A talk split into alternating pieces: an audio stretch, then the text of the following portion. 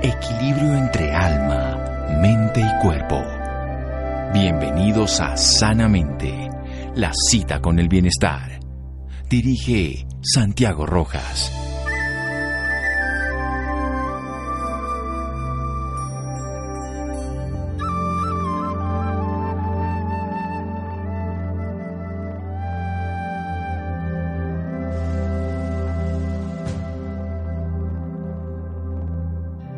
Alcoholismo es la pérdida de libertad frente al alcohol. Pierre Fouquet. Buenas noches, estamos en Sanamente de Caracol Radio. Yo recuerdo que a principios del siglo pasado no estaba vivo, pero quiero decir en los anales de la medicina, los médicos incluso salían en publicidad para recomendar el uso del cigarrillo. Después encontraron todas las barbaridades que genera a nivel no solamente respiratorio, sino hoy sabemos de 16 cánceres directamente y 30 cánceres asociados, sabemos de todos los problemas a nivel de la circulación, del infarto, en fin. Con el alcohol durante mucho tiempo se recomendó utilizar que una bebida que los llamamos beber con moderación podía llegar a ser saludable para la salud cardiovascular, para evitar el envejecimiento, pero todo eso las investigaciones modernas lo han echado a tierra, pero muchas personas consideran que beber alcohol es saludable. ¿Cuál es la verdad de esto? Tenemos que llamar a un experto y él es un experto sobre el tema, profesor titular del Departamento de Medicina de la Universidad de Salamanca, licenciado especialista en Medicina Interna del Hospital Universitario de Salamanca en España y es el secretario científico del Instituto de Investigación Biomédica Salamanca también. Además, es secretario del Grupo de Trabajo de Alcohol y Alcoholismo de la Sociedad Española de Medicina Interna. Ha realizado su carrera investigando fundamentalmente el consumo excesivo de alcohol y todas las repercusiones orgánicas, incluyendo una estancia postdoctoral en la Universidad de Massachusetts. Por eso, es todo un especialista en el tema y queremos hablar sobre la realidad del alcohol, si tiene ventajas o no. Todos estos mitos nos los puede hoy documentar de manera exitosa y científica el doctor Miguel Marcos. Doctor Miguel Marcos, buenas noches y gracias por acompañarnos nosotros en este programa. Buenas noches, muchísimas gracias por contactarme. Bueno, doctor, sí, necesitamos entonces saber, este mito, empecemos por ahí, de beber con moderación, ¿sí es saludable, no es saludable? Sí, este es probablemente uno de los grandes mitos que hay en el campo del alcohol, hay otros, hay otros cuantos, pero este es uno de los más importantes que probablemente sobre todo se ha generado por un deseo de venta de bebidas alcohólicas de las compañías productoras de vino, de cerveza. Eh, la, realidad científica en este momento es que no tenemos datos eh, de que una copa de vino o una cerveza al día pueda resultar saludable. Es decir, eh, no podemos afirmar que un consumo de bebidas alcohólicas moderado pueda prevenir alguna enfermedad o pueda ser bueno para tratar ninguna enfermedad que ya se tenga.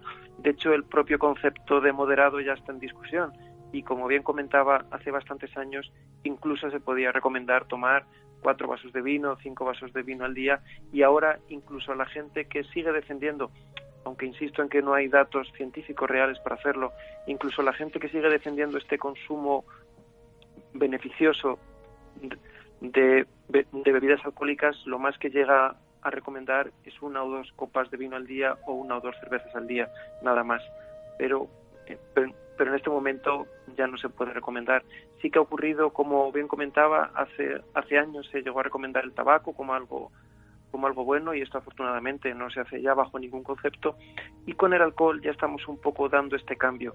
Antes se recomendaba y se recomendaba con una liberalidad importante, incluso incluso cantidades bastante grandes, pero ahora, sobre todo cuando se ha ido comprobando la asociación de bebidas alcohólicas con muchas enfermedades, entre ellas el cáncer, ya se está dejando de hacer esta recomendación y, y cardiólogos prestigiosos como Valentín Fuster, por ejemplo, ya han dicho públicamente que no hay ninguna razón sólida para que podamos recomendar una copa de vino al día.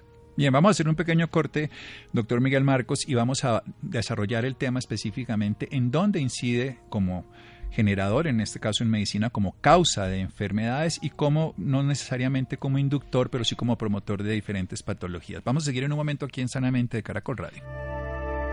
Síganos escuchando por salud. Ya regresamos a Sanamente.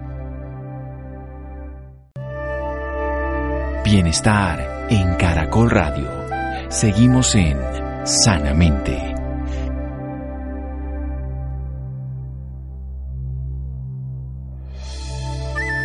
Seguimos en Sanamente de Caracol Radio. Nuestro invitado de hoy es el doctor Miguel Marcos. Él está en Salamanca, en España ha realizado su carrera como investigador fundamentalmente en el consumo excesivo de alcohol y repercusiones orgánicas. Nos está tumbando un mito.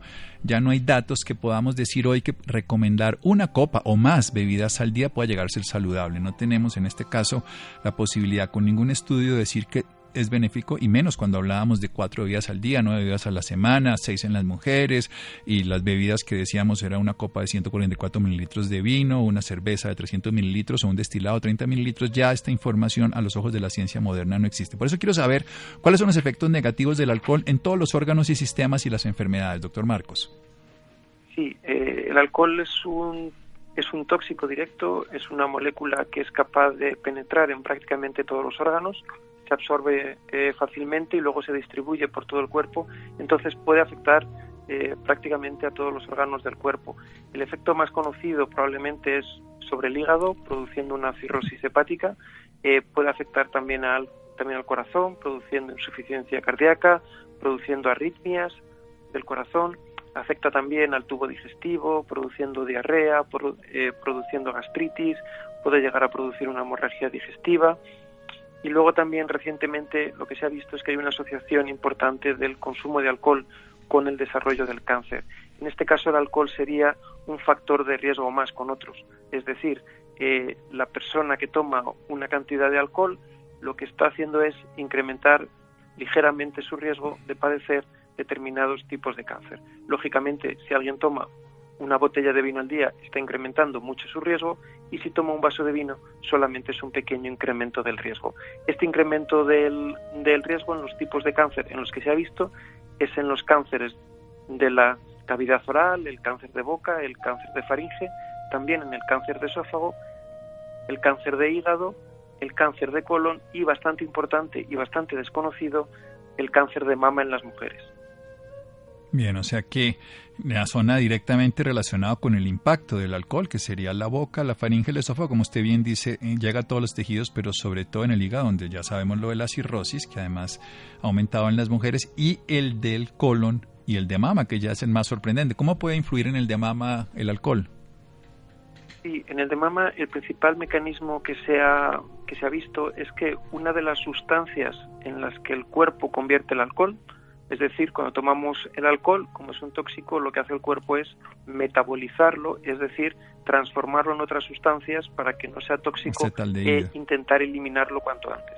Entonces, una de estas sustancias se llama acetaldehído y es una sustancia bastante mm, mm, potencialmente dañina y que es capaz de generar radicales libres de oxígeno y alterar el DNA y producir así mutaciones celulares y esta parece que es una de las principales razones por las que el alcohol es un factor de riesgo de cáncer de mama.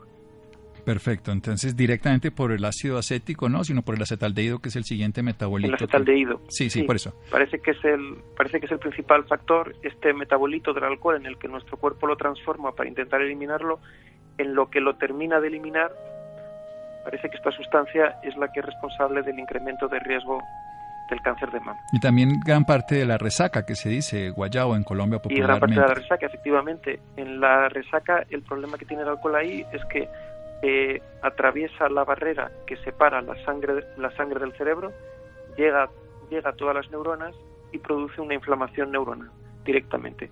De hecho, en este sentido hemos hecho estudios eh, tanto en tanto en modelos tanto en modelos animales eh, lo que son ratones, ratas, como en personas después de una intoxicación alcohólica y se ve que una cantidad importante de alcohol, que es lo que ocurriría en una borrachera, es capaz de aumentar mucho los marcadores inflamatorios en el cerebro. Entonces, esa inflamación, esa inflamación cerebral es responsable en buena medida del dolor de cabeza de la resaca. O sea, directamente el cerebro sí está inflamado, no es algo simplemente anecdótico y no tiene que ver con el metabolismo hepático, sino con la zona específica, y bien lo dice usted, porque pasa la barrera hematoencefálica. Efectivamente, otro de los órganos a los que afecta el alcohol directamente es al, es, es al cerebro. Sí, bueno, vamos a hacer otro pequeño corte aquí en Sanamente de Caracol Radio y quiero que hablemos de los diferentes tipos de alcohol, porque cuando uno habla de alcohol en este caso estamos hablando de la molécula tóxica, pero también este alcohol puede venir en muchas otras presentaciones, lo sabemos, no solo vino y cerveza, sino destilados, en fin, y cócteles. Seguimos en Sanamente de Caracol Radio. Síganos escuchando por salud. Ya regresamos a Sanamente. Bienestar en Caracol Radio. Seguimos en Sanamente.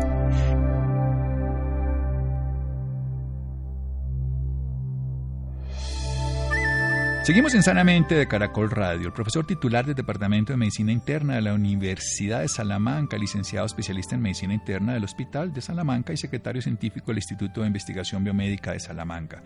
Es secretario del Grupo de Trabajo Alcohol y Alcoholismo y ha realizado una investigación durante toda su vida sobre este tema, incluyendo una estancia postdoctoral en la Universidad de Massachusetts. Nos está hablando de que el alcohol es directamente tóxico, que se absorbe de una manera muy rápida, que llega a todos los tejidos y fundamentalmente conocemos los daños hepáticos de la cirrosis, la falla cardíaca, alteraciones arrítmicas, que incluso podemos hablar en las embarazadas y lo que puede pasar con el bebé o en las lactantes, que puede ser diarrea, gastritis, hemorragia de vías digestivas, pero que ya se ha hecho una asociación directa a diferentes tipos de cáncer locales como al beberlo, boca, faringe, esófago, también en el hígado, donde, maneja su metabolismo, también en el colon, su depósito final, pero sobre todo uno moderno que es el de mama, donde uno de sus metabolitos, el acetaldehído, el ácido acético acetaldehído, ese acetaldehído que también es el causante de la resaca, puede llegar a ser especies reactivas de oxígeno, lo que llamamos radicales libres. Eso genera una alteración del ADN, lo que está en el núcleo de las células, hacen mutaciones y que son las que favorecen para que se genere cáncer. Hay que hacer una mutación. Esa mutación, pues obviamente puede ser favorecida con un factor de riesgo con el consumo mayoritario de alcohol,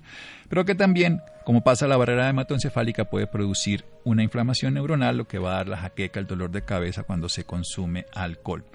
Pasemos entonces, ¿qué diferencias hay entre los diferentes tipos de alcohol que se consumen de manera cotidiana, doctor Miguel Marcos? Sí, los diferentes tipos de alcohol al final tienen en, tienen en común que contienen una, una determinada cantidad del alcohol etílico o etanol.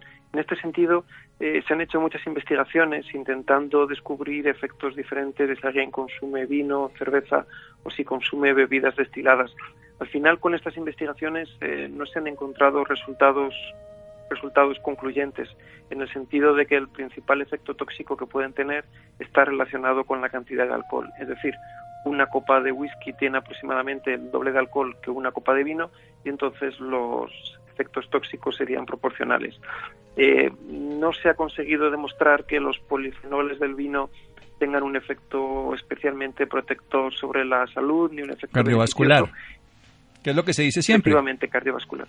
Claro, efectivamente, no se ha conseguido demostrar consistentemente esto y de hecho es relativamente, relativamente curioso que en, los, que en los países productores de vino y cerveza se le intentan atribuir eh, beneficios que no están demostrados a estas bebidas. En cambio, en los países productores de whisky podemos encontrar en Internet páginas en las que eh, glosan los posibles beneficios del whisky, también le atribuyen un efecto cardiovascular. Entonces, bueno, lógicamente ninguna de estas cosas está claramente demostrada.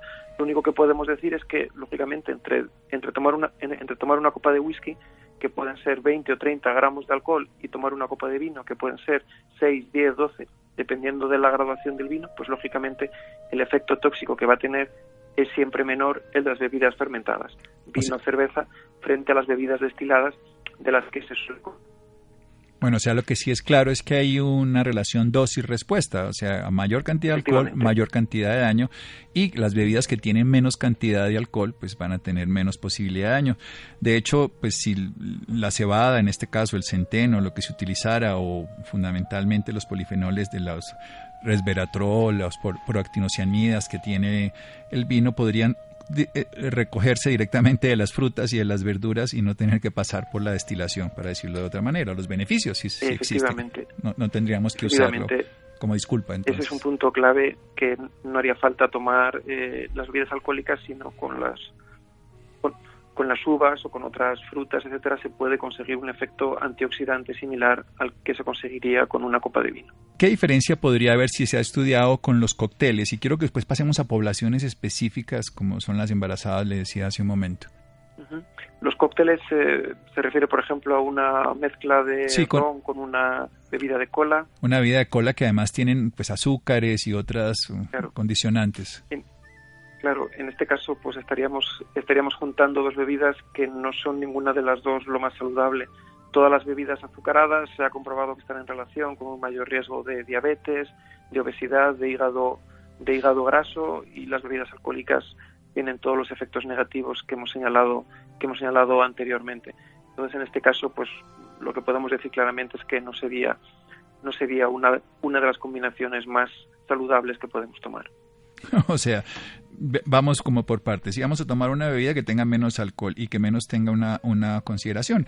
Lo que queda claro, y esto lo quiero hacer énfasis, si alguien va a tomar es su decisión, ojalá no lo haga, pero que no le atribuya beneficios a consumirlo, que no se escude en eso ni lo utilice como en algún momento incluso los médicos lo hacíamos con el cigarrillo. Si va a beber, beba, pero no diga que le va a sentar bien, porque sería como es un, un escudo cotidiano de contarle que va a ser benéfico cuando simplemente usted lo está diciendo, es una cosa publicitaria.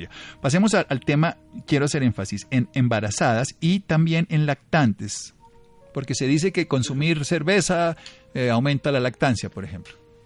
Sí, aquí, bueno, lo que ha señalado antes es totalmente cierto. Si alguien quiere tomar un día una copa de vino o un vaso de cerveza, pues lógicamente puede hacerlo. Lo único es importante que no lo haga pensando que eso le va a beneficiar la salud. Sin embargo, en las poblaciones especiales, como bien está señalando, en las embarazadas, eh, no no puede ser una opción, porque en este caso lo que está en juego es la salud del feto. Y sabemos que cualquier cantidad de alcohol, por pequeña que sea, puede tener un efecto negativo sobre el desarrollo del feto. Y cantidades muy altas pueden llegar a, pueden llegar a provocar alteraciones, alteraciones bastante, bastante graves. Entonces, durante el embarazo y durante la lactancia, dado el, dado el riesgo de que el alcohol que, que toma la madre lactante pase al niño, la recomendación clara es la de no consumir ninguna cantidad de alcohol. Aquí es importante también hacer énfasis porque las cervezas sin tienen una cantidad apreciable de alcohol, todavía aproximadamente el 1%, e incluso las cervezas 00 tienen una pequeña cantidad de alcohol. Que lógicamente de manera muy puntual, a lo mejor una cerveza 00 puede no tener repercusión, pero si se consumiera en cantidades importantes o o de forma continua sí que supone una cantidad significativa de alcohol. Bien, esto es importante hacer énfasis. Si una persona quiere consumir una cantidad de alcohol, bueno, esa es su decisión, que no lo asocia a nada favorable. Pero las mujeres embarazadas y las mujeres en lactancia, cero cantidad de alcohol, así sea cerveza cero cero, porque lo que podría hacer es llegar a los niños. Recordemos que las especies reactivas de oxígeno, además que pueden producir el alcohol, alterarían el ADN en un bebé, en un niño, en el feto y, o en un bebé, es mucho más vulnerable porque tiene menos capacidad adaptativa. Y también algo que usted ha dicho y es la inflamación neuronal, o sea, que quiere decir que estamos afectando directamente la parte cognitiva. Hablemos de los jóvenes y los adolescentes frente a la posibilidad de ser adicciones. Sí, en este sentido aquí probablemente sea uno de los grandes problemas que estamos teniendo con la juventud actualmente y no solamente con el alcohol, sino con el consumo de otras drogas como el cannabis, por ejemplo. Sabe que cuanto antes se empiezan a consumir drogas, más riesgo hay no solamente de desarrollar adicción a las drogas, sino de tener otros trastornos psiquiátricos en la edad adulta, depresión, ansiedad, etcétera. Entonces, en este caso, lo que es eh, fundamental es eh, que las que las regulaciones y las diferentes leyes sean más estrictas y se impida comprar el alcohol a los menores de edad, eh, se fomenten las campañas educativas para disminuir su consumo y todo esto es, como estaba señalando bien antes, por esa especial sensibilidad del, cerebro y de las neuronas durante el periodo de desarrollo, durante todo el, durante todo el periodo madurativo cerebral, que es la adolescencia, en el que cualquier cantidad de alcohol, sobre todo cuando ya se toma en cantidades importantes para inducir la borrachera, ya, ya tiene unos efectos nefastos. Cualquier cantidad de alcohol sobre, las, sobre el cerebro sobre esas neuronas en una época de maduración pueden afectar las conexiones neuronales y pueden fomentar además un mayor riesgo de que esa persona se haga adicta a sustancias y que tenga más trastornos psiquiátricos, además de lógicamente alterar su alterar su, eh, su correcta maduración cerebral. Bien, entonces decididamente la población infantil y juvenil tiene pues por su vulnerabilidad, por su desarrollo, neurodesarrollo más sensibilidad, no solamente porque vaya a ser adicción, porque obviamente lo coge como un factor de placer, sino también por el daño directamente orgánico con mayor susceptibilidad que el adulto. Y pasemos al otro extremo de la vida, precisamente el adulto mayor, que se recomienda que para la osteoporosis, el consumo de cerveza, que también para la salud cardiovascular, el, consumo de vino. ¿Qué se sabe de la población adulto mayor? En este caso, en población adulto mayor se han hecho estudios en Europa recientemente y los niveles de consumo que se han encontrado han sido sorprendentemente altos. En este caso, las recomendaciones que tenemos que hacer, además de las que ya hacemos en la gente con menos edad, en la de siempre intentar reducir el consumo al máximo, que como decíamos, pues cada uno es libre, lógicamente, lógicamente de consumir, pero la recomendación científica ahora, y que lo dice claramente la Organización Mundial de la Salud y cualquier otra sociedad científica es consumir cuanto menos mejor y si es cero mejor. En este caso, en un paciente anciano hay que tener especial cuidado con algunos temas como que puedan estar tomando fármacos con los que el alcohol puede interaccionar y puede disminuir el efecto de esos fármacos o aumentar el efecto tóxico del alcohol y luego también el alcohol puede favorecer las caídas, que la gente mayor es particularmente vulnerable a ellas y también lógicamente puede eh, favorecer episodios de, pérdida de conocimiento o episodios de alteración del estado mental. Entonces nuestra recomendación ahí, yo siempre que veo a alguien en la consulta y que me comenta que está tomando una cantidad importante de alcohol, también sabemos que alguien que lleva consumiendo alcohol durante toda su vida es muy difícil que deje de beber radicalmente si ya tiene 70, 80 años. Entonces ahí la recomendación es que la gente no pase de una copa de vino o de una o de una cerveza al día y reforzarles el mensaje de que no le está haciendo bien, de que le puede estar afectando a otros órganos, de que hay que tener bastante cuidado si están tomando medicación y que no tomen nada o que tomen una cantidad mínima como como puede ser un vaso como puede ser un vaso de vino al día. Recordemos un poco esa parte de la interacción farmacológica, o sea, el alcohol, usted dice un tóxico y funciona como un medicamento. De hecho, hay algunas preparaciones, la preparación de Gallar y algunos medicamentos que se usan de forma milenaria y ahora aún se utilizan en algunas preparaciones, los elixires y todo. Pero, ¿cuáles son las interacciones con los fármacos modernos? Me refiero desde los antibióticos, desde los medicamentos para los estados emocionales y mentales, los neurolépticos, los anticonvulsivantes, en fin. Sí, el, el alcohol puede afectar a varios tipos de medicamentos. Eh, entre las interacciones con las que tenemos que tener más cuidado en la práctica clínica habitual, porque son fármacos que está tomando más gente, es uno con los fármacos antidiabéticos, los fármacos que, se usan para bajar el azúcar en sangre, si se toman junto con el alcohol pueden provocar que baje demasiado, demasiado el azúcar. Luego con los fármacos anticoagulantes, el, el afenocumarol o la warfarina, que también lo consume una buena parte de la población anciana, el alcohol puede interaccionar con este fármaco anticoagulante y producir eh, unas alteraciones importantes en el control de esta medicación. Y luego el alcohol también interacciona con todos los fármacos que se pueden tomar para la ansiedad o para la depresión, potenciando el efecto sedante que pueden tener y produciendo, como mencionaba antes, estos episodios de, de de caídas o de alteración del nivel de conciencia. Sí, que además si le dejan menos capacidad de control motriz, entonces pues una persona ya con una dificultad propia de la edad o de su propia enfermedad, pues una fractura o, un trauma cronoencefálico. Efectivamente. Y si está anticoagulado, imagínese más. Efectivamente. Y, y, luego ha mencionado ahí uno de los mitos del alcohol es que mejora la salud ósea, que sale a veces en internet, en las, pues, pues, en, las redes, tomar un poco de alcohol, pero realmente lo que sabemos es que el alcohol es un factor de riesgo de osteoporosis, es decir, de que los huesos pierdan densidad de calcio y que sean más frágiles y que sean y que tengan más riesgo de que, de que se puedan romper ante un ante una caída. O sea, todo lo contrario, porque lo que se decía que se recomienda el consumo de alcohol en el adulto mayor porque tiene una mejor fijación de calcio al hueso, la ciencia está diciendo todo lo contrario, o sea, tiene más riesgo si consume alcohol de tener osteoporosis que, entre otras cosas, eh, 20% de los pacientes que tienen fracturas de cadera han muerto antes de un año, o sea que termina siendo como una, si fuera una enfermedad tumoral en cuanto al riesgo de supervivencia después y la causa inicial puede ser una osteoporosis.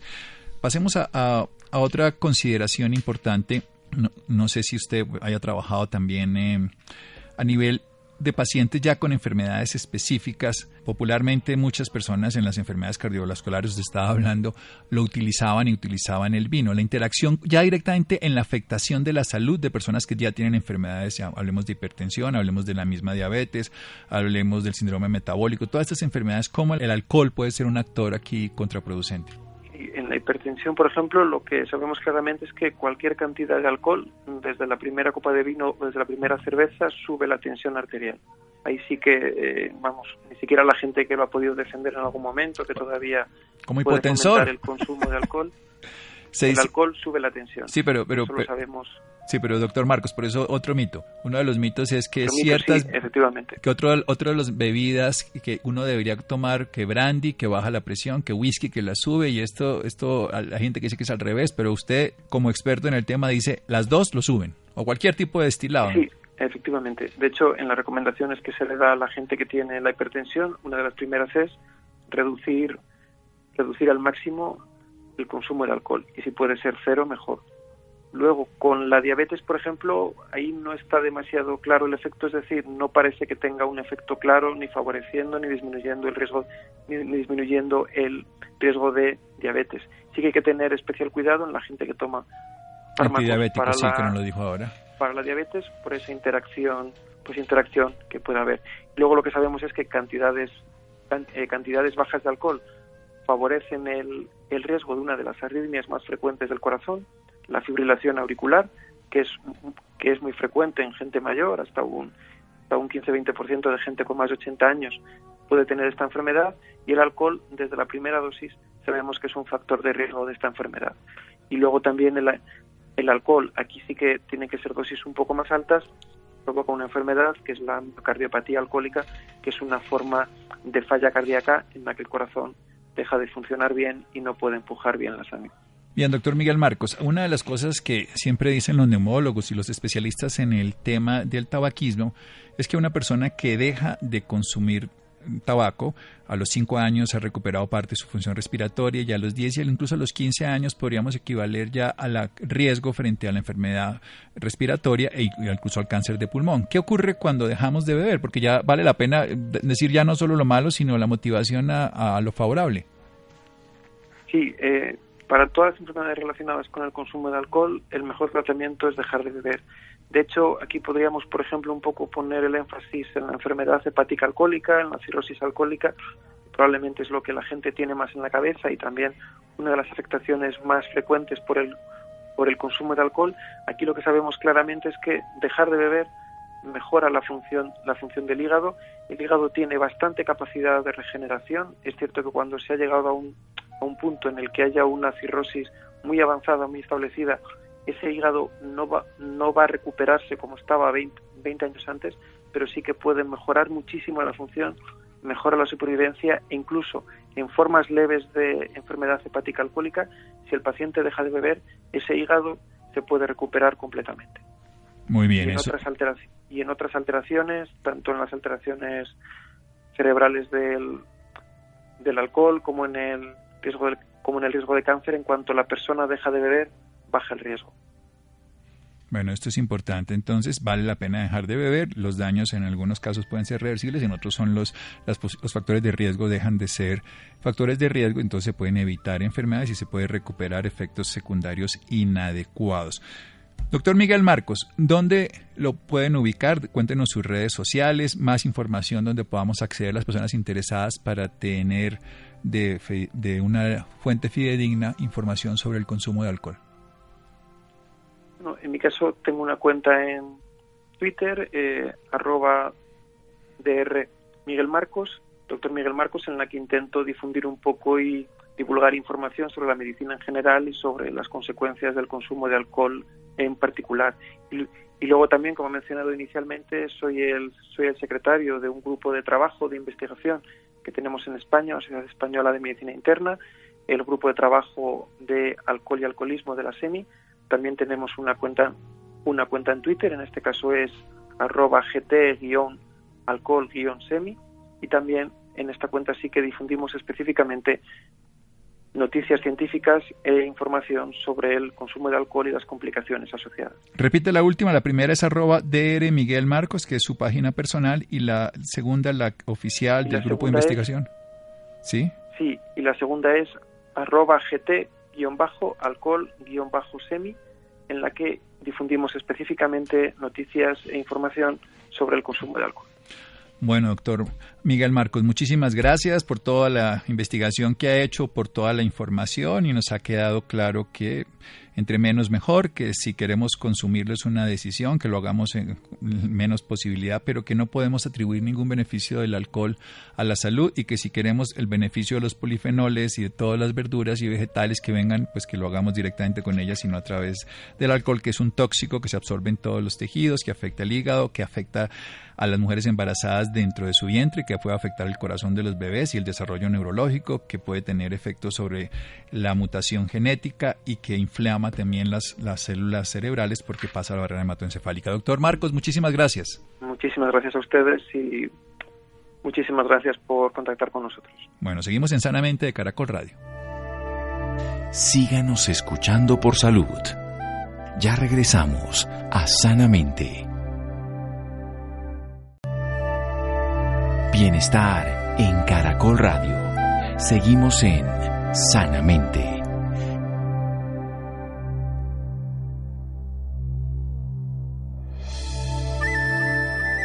Seguimos en Sanamente de Caracol Radio. Los interesados en el Twitter personal del doctor Miguel Marcos, arroba DR Miguel Marcos, y del el grupo de investigación en alcohol, arroba GT-piso alcohol-piso SEMI SEMI. Y así podrán ustedes encontrar una información al respecto de los interesados en comprender esto. La ciencia cambia. Lo que en un momento pensábamos puede ser distinto y lo que se dice ahora sobre el alcohol, pues llega a ser oficial por todas las investigaciones que lo están respaldando. ¿Cómo está la salud colombiana? Responsabilidad médica. ¿En qué consiste? ¿Qué pueden hacer los médicos ante una agresión de un paciente? Santiago.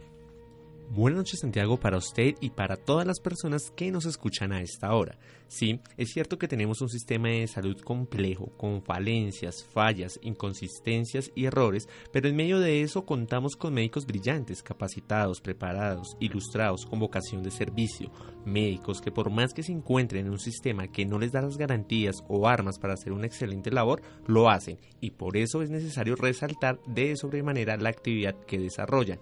Para hablarnos más sobre este tema, esta noche nos acompaña el doctor Miguel González Sánchez, abogado litigante, experto en Derecho Penal y Criminología de la Universidad Libre, con experiencia en procesos penales de orden nacional. Doctor Miguel González Sánchez, muy buenas noches y bienvenido a Sanamente. Buenas noches, ¿cómo están? Un saludo a ti y a toda la audiencia. Doctor Miguel, para empezar quisiera que nos dijera en la actualidad cómo se encuentra el sistema de salud en nuestro país. Mira, debo ser muy sincero y aunque sea triste, hay que decirlo. El sistema de salud en Colombia viene en debacle, viene en caída y es un tema que ha afectado a absolutamente toda la comunidad. Vemos cómo personas fallecen en las entradas de los hospitales, vemos cómo personas se les programa cita con especialistas para tres, cuatro, cinco meses y en casos puntuales, por ejemplo, como el tema de, del cáncer, personas que fallecen porque no les llega la medicina. Entonces creo que está bastante preocupante el tema de la salud y se deben tomar ciertas medidas frente a ese aspecto. Perfecto, doctor. La mayoría de veces los pacientes se quejan de los médicos, pero muchas de estas el problema no es de ellos, sino del sistema de salud. ¿A dónde deben acudir eh, cuando se, se presenta esta situación? Mira, yo debo decir, y es que algo muy cierto, y es que Colombia tiene uno, una planta de médicos muy capacitados, tanto así que en Latinoamérica es referente Colombia en temas de medicina. Sin embargo, creo que el problema se extiende más a las EPS que no tienen un correcto manejo. Ahora, para hacerlas cumplir en temas médicos, el derecho nos entrega unas vías bastante importantes como son derechos de peticiones, acciones de tutela, a las que no se debería acudir porque la salud es un derecho fundamental y constitucional, pues está en nuestra constitución. Pero en caso de que no funcione eso, pues se puede acceder a esas vías. Perfecto. Doctor, ¿quién o quiénes regulan la vigilancia del sistema de salud en Colombia? Bueno, está el Ministerio de Salud y a nivel local están las secretarías de salud. Ellas están en la obligación de garantizar el buen servicio, de garantizar que las personas les llegue el acceso a la salud de manera plena entonces la en cabeza de ellos está el veraz cumplimiento de, de eso, esos aspectos referentes al tema de salud. Doctor, ¿existe alguna ley que proteja a los médicos cuando se ven envueltos en esta situación? Sí, totalmente. Es decir, el médico, aquí es un tema jurídico y es que los médicos entran a responder cuando opera la negligencia de parte de ellos. No se le puede exigir a un médico que en un procedimiento complejo ponga todo su esfuerzo y determinada persona fallezca, si actuó con la lex arte o la, la, el procedimiento establecido para ese procedimiento médico, podríamos decir, no no podría incurrir en ninguna en ninguna sanción. Entonces la ley los protege en ese sentido. Perfecto. En la actualidad eh, doctor en Colombia se sigue trabajando con estas leyes. Eh, una situación aquí y ahí nos inclinamos un poco al tema penal. Los médicos, la fiscalía los está investigando por negligencia, por indebido actuar en ciertos procedimientos médicos, entonces creo que esa es una protección que se les está brindando a los ciudadanos. El tema de que se investigue médicos que de pronto operan o actúan sin eh, los diplomas correspondientes, pero además de eso a los médicos se les protege en que se les permite entrar a probar o a demostrar eh, que actuaron conforme a los procedimientos establecidos para el, sistema médico. Doctor, ¿cuánto eh, llega a durar un proceso de investigación en este caso? Bueno, vemos el caso reciente en el que lastimosamente falleció un periodista, pero un periodista por, se vinculó a un médico como presunto responsable de, de ese fallecimiento, pero se demostró que, por el contrario, él actuó conforme a los procedimientos médicos y la fiscalía le archivó en seis meses la investigación. Pero vemos casos como, podríamos decir, un caso famoso en Colombia como el de Jessica viene en el que se duró aproximadamente cinco años hasta llegar a segunda instancia y es un calvario. Creo que en ese sentido eh, los procedimientos pueden variar, pero debería establecerse un término para que las personas no, no duren, o los médicos no duren más de determinado tiempo, el que debe ser, me parece que es un año, en un proceso de cualquier índole. Doctor, ¿qué impacto tiene este tema en la sociedad? Bueno, creo que el tema de la salud en Colombia ha generado que las personas no confíen en el sistema de salud y lastimosamente por conexidad no confíen en los médicos. Entonces eh, se tiene en el ambiente, en el panorama que el sistema de salud colombiano es pésimo, porque los médicos en Colombia son pésimos y eso implica una preocupación de parte de la sociedad. Sin embargo, creo que hay que dar un parte de tranquilidad en cuanto a la preparación y a la calidad de nuestros médicos. Ahora, sí creo que se debe hacer una reforma o variar el sistema como se está aplicando el sistema de salud en Colombia. Creo que las GPS deben reformarse en determinada forma que haya un veraz y efectivo acceso a la salud. Doctor, ¿cómo se podría llegar a, tener esa reforma de parte de las CPS? Eh, bueno, en el, en el Congreso hemos visto el, el legislativo ha iniciado varios proyectos precisamente de cara a reformar la GPS, pero creo que se ha quedado corto, no se le ha dado el impulso que corresponde cuando debería hacerse así, por lo menos. Las GPS que no que en determinado tiempo no asignen citas. Con médicos especialistas se les debería sancionar, como para poner un ejemplo de cuál podría ser una de las reformas que se podría hacer. Y eso implicaría que comiencen a dar resultados frente a los especialistas que vinculan y frente a los términos perentorios del acceso a la salud. Perfecto. Doctor, ¿cómo se puede lograr renovar esa confianza entre el médico y el paciente? Yo creo que independientemente de, la EPS, el médico directamente debe ser la persona que genere confianza con el paciente. ¿De qué manera? No limitando su labor médica a lo que diga la EPS, sino que por el contrario desarrollándola como corresponde, enviando las medicinas que correspondan, los exámenes que corresponda, dándole la guía que corresponda por más de que la EPS de pronto ponga limitantes en cuanto a la cantidad de, de medicamentos o a la cantidad de exámenes que envíe. Y este médico se cura en salud, tanto en la parte jurídica o en la vía penal, como de cara al paciente.